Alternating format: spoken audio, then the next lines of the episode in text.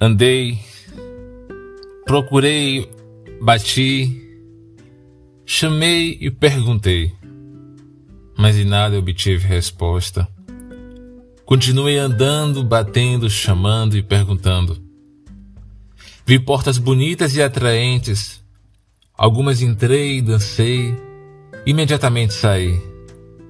Mas quando descobri o que eu faria totalmente de graça, ainda que o uso do dinheiro fosse importante para sobreviver, eu corri. E comecei a lutar por isto, pois descobri onde mora a minha felicidade.